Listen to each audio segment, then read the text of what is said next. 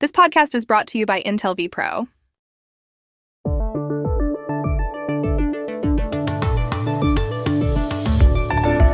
Las enormes manchas de petróleo y la proliferación de algas en el lago Maracaibo, en Venezuela, que constan en las imágenes satelitales que acaba de publicar la NASA, han encendido las alarmas entre los ambientalistas. ¿Qué ha causado todo eso? ¿Cómo mitigar el daño? Hablamos ayer en Caracas con los expertos Alejandro Álvarez Iragorri y Zoila Martínez González. En Italia sigue la inquietud por la manifestación en Roma el fin de semana convocada por el partido neofascista Forza Nuova, que terminó en ataques a la sede del mayor sindicato nacional. ¿Está resurgiendo el fascismo en ese país? Se lo preguntamos a Marcello Campo, periodista de la agencia ANSA. En Bogotá, la alcaldía ha puesto en marcha una línea de atención telefónica para los eventuales agresores de sus parejas a causa de ataques de celos. Se llama Calma y ha atendido más de 2.000 consultas. ¿Por qué razón se activó? Buscamos a Henry Murraín, subsecretario de Cultura Ciudadana de la capital colombiana. Hola, bienvenidos a El Washington Post. Soy Juan Carlos Iragorri, desde Madrid. Soy Dori Toribio desde Washington, D.C. Soy Jorge Espinosa desde Bogotá. Es jueves 14 de octubre y esto es todo lo que usted debería saber hoy.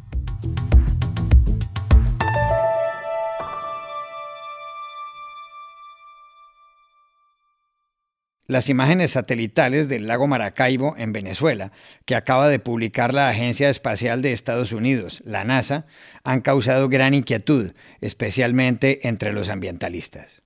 Lo que revelan las imágenes es que el lago, que con más de 13.000 kilómetros cuadrados es el más grande de América Latina, presenta enormes manchas de petróleo y que el fondo es cada vez más verde. En el lago, rodeado de los estados Zulia, Trujillo y Mérida, el petróleo contamina el agua y perjudica la fauna y la flora, y la proliferación de algas reduce drásticamente la cantidad de oxígeno, daños incalculables. ¿Por qué hay tantos derrames de petróleo y tantas algas en el lago Maracaibo? Se lo preguntamos ayer en Caracas a Alejandro Álvarez Iragorri, coordinador general de la ONG Clima 21, Ambiente y Derechos Humanos. El tema con los derrames petroleros en Venezuela es de muy larga data. Las dos razones principales tienen que ver, por un lado, con que la industria petrolera en Maracaibo, con mucho más de 100 años, en principio no tuvo ninguna consideración ambiental. En esas condiciones se produjeron derrames continuos. Además, al crecimiento enorme de la industria petrolera llevó hasta tener más de 5.000 eh, instalaciones petroleras dentro del lago, pozos principalmente, y más de 25 mil kilómetros de tubería. Ese proceso, además de eso, a pesar de que en los años 80 del siglo pasado hubo una mejora de las condiciones ambientales, ya en los últimos años la PDVSA en el, del gobierno actual ha realmente caído su capacidad operativa y atención a ese tipo de situaciones. Por lo tanto, no hay ningún tipo de mantenimiento ni hay ninguna reacción ante ningún evento que tenga que ver con derrames petroleros. Entonces, en esas circunstancias, eh, los derrames son continuos. Por lo tanto, se están produciendo derrames de manera, no hay eventos puntuales, sino un derrame continuo producto de todas esas instalaciones filtrando. Por otra parte, todo el desarrollo económico alrededor de toda la cuenca del lago de Maracaibo ha producido varios efectos dañinos ambientales. Un efecto dañino es la deforestación en toda la ladera de los Andes que va hacia la cuenca del lago de Maracaibo, generando un aumento de la sedimentación y de las nutrientes que bajan en las aguas de los ríos, aumentando la cantidad de fertilizantes naturales que tiene el río. Asimismo, en las grandes ciudades alrededor de la cuenca, principalmente la ciudad de Maracaibo y las ciudades petroleras en la costa oriental, tienen todo su sistema de aguas negras directamente hacia el lago sin ningún tratamiento. Por lo tanto, la fertilización se va produciendo de manera constante, aumentando la cantidad de algas que crecen ahí. Esos son los efectos principales. Por otra parte, le preguntamos también a la bióloga Zoila Martínez González, líder de biodiversidad de la ONG Vitalis Iberoamérica, cómo se puede mitigar el daño en el lago Maracaibo.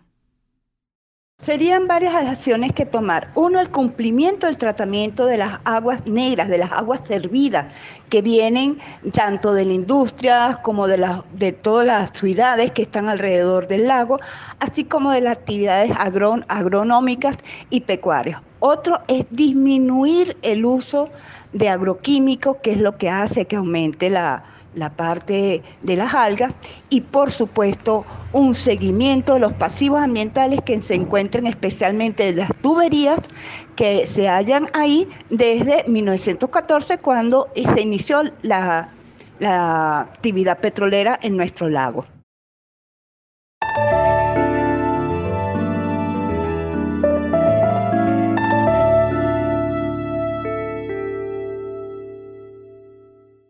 Los italianos no salen de su asombro por lo que pasó el sábado en Roma.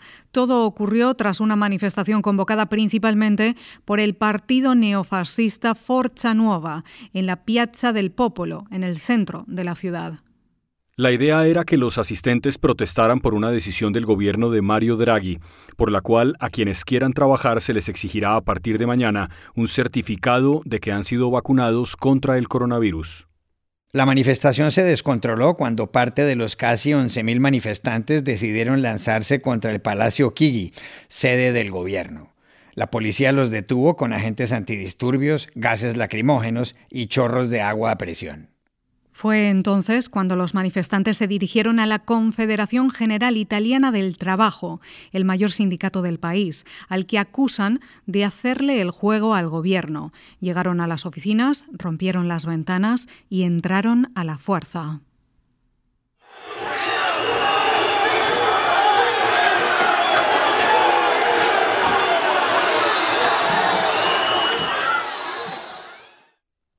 El secretario general del sindicato, Mauricio Landini, reaccionó. Dijo que se trataba de un asalto fascista y premeditado, de una grave herida a la democracia y una ofensa a la Constitución, y que había violentado a todos los trabajadores. Quello è un assalto fascista di gruppi organizzati che hanno premeditato questo assalto perché questa è una grave ferita alla nostra democrazia, è un'offesa alla nostra Costituzione e da un certo punto di vista è stato proprio un elemento che ha violato e ha violentato i diritti e il mondo del lavoro. El ataque encendió las alarmas, sobre todo porque Forza Nuova, el partido que convocó la marcha, fue fundado en 1997 por Roberto Fiore, un hombre que se ha declarado abiertamente fascista, y por Massimo Morsello. El fascismo dominó a Italia desde 1922 con el ascenso de Benito Mussolini hasta 1945, cuando el dictador fue ejecutado. En la Segunda Guerra Mundial, Mussolini se convirtió en uno de los principales aliados de Adolf Hitler. Mataron a millones de personas. El gobierno italiano analiza si debe ilegalizar a Forza Nuova. Tendría que echar mano de la ley Selva, expedida en 1952. Entre tanto, ¿cómo entender lo que pasó en Roma? Llamamos ayer a esa ciudad a Marcello Campo, periodista de la agencia ANSA. Lo que ha pasado el sábado en Roma ha sido un shock. Justo hace un siglo los fascistas de Mussolini empezaron vandalizando y quemando la sede del sindicato después de la Primera Guerra Mundial en un clima de crisis económica. Claro que la República Italiana es fuerte y nadie piensa una vuelta del régimen, pero lo mismo el país, por primera vez después de muchos años, ha visto imágenes increíbles. Ahora el debate público el debate público es si hay que ilegalizar estos grupos abiertamente neofascistas, pero la cuestión es más amplia. Hay mucha gente que después del COVID no tiene ninguna confianza en el Estado, llega a negar lo que hemos pasado, son los negacionistas de la pandemia hay que, gente que ha comparado a estos extremistas a los que invadieron el Congreso americano, esos extremistas de Trump. Aunque hubo un programa de ayuda muy amplio en los últimos dos años, hay muchos que protestan contra los cierres, las limitaciones y buscan un lugar donde expresar tanta rabia.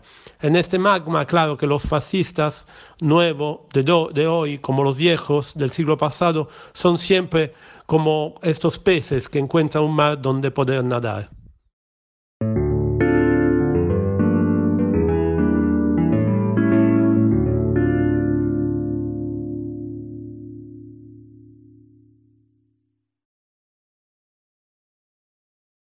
Bogotá, una ciudad de más de 7 millones de habitantes, ha puesto en marcha una singular iniciativa para evitar que los ataques de celos lleven a que los hombres agredan a sus parejas. Se trata de una línea telefónica que se llama Calma. Cuando alguien llama, esta es la respuesta.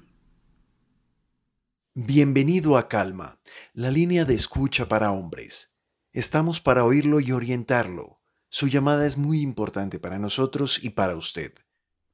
La línea se activó en diciembre del año pasado y desde entonces ha atendido más de 2.000 llamadas. Una décima parte de quienes la han utilizado han pedido atención personalizada, lo cual les da derecho a un máximo de 10 sesiones con los asesores.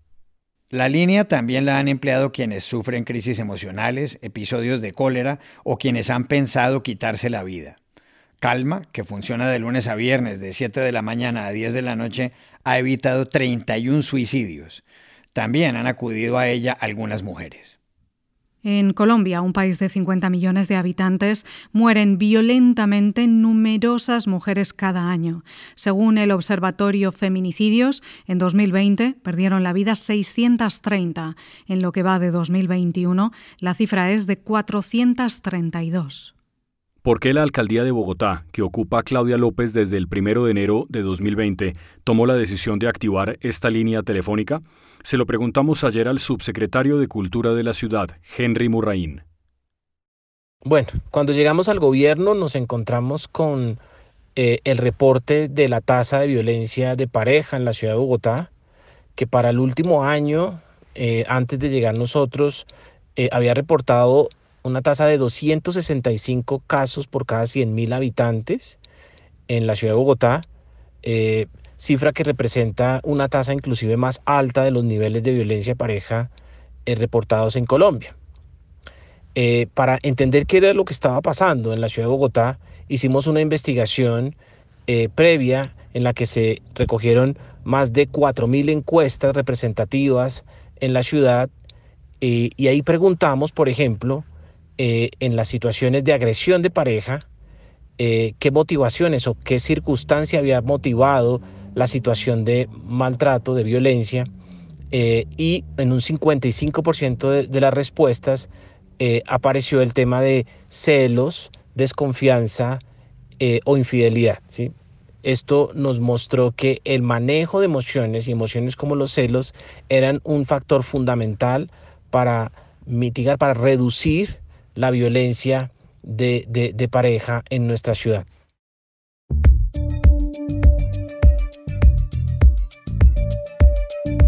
Y estas son otras cosas que usted también debería saber hoy. El presidente de Estados Unidos, Joe Biden, anunció ayer que el puerto de Los Ángeles operará 24 horas al día para aliviar la congestión en la cadena de suministros, como ya hace el de Long Beach, también en California. En la pandemia, miles de contenedores se acumularon en estas centrales marítimas que mueven el 40% de la mercancía nacional, debido a la falta de mano de obra para la carga y descarga. Biden dijo que distribuidoras como Walmart o UPS ampliarán sus horarios para evitar problemas antes del Día de Acción de Gracias y Navidad. En Noruega, un hombre con arco y flechas mató ayer al menos a cinco personas en la ciudad de Kongsberg, a 70 kilómetros de Oslo, la capital. Medios locales confirmaron un número indeterminado de heridos. El atacante, que actuó en solitario, fue detenido. Un portavoz de la policía dijo que es natural preguntarse si se trata de un acto de terrorismo y añadió, el hombre no ha sido interrogado y es demasiado pronto para llegar a una conclusión. La policía, normalmente desarmada, ha recibido autorización para portar armas debido a la gravedad del ataque. La jefa de gobierno de Ciudad de México, Claudia Sheinbaum, anunció el martes que la estatua de Cristóbal Colón, situada en el emblemático Paseo de la Reforma, será reemplazada por la reproducción de una escultura prehispánica de una mujer indígena. La escultura original se titula La joven de Amahac. Es una figura descubierta en enero en la región huasteca de Veracruz y se encuentra en el Museo de Antropología. El monumento a Colón del escultor francés Charles Cordier en 1877 fue retirado hace un año. Y aquí termina el episodio de hoy de El Washington Post, El Guapo. En la producción estuvo John F. Burnett. Por favor, cuídense mucho. Y pueden suscribirse a nuestro podcast en nuestro sitio web, elwashingtonpost.com, seguirnos en nuestra cuenta de Twitter, arroba y también nos encontrarán en Facebook, buscando el Post Podcast. Chao, hasta la próxima.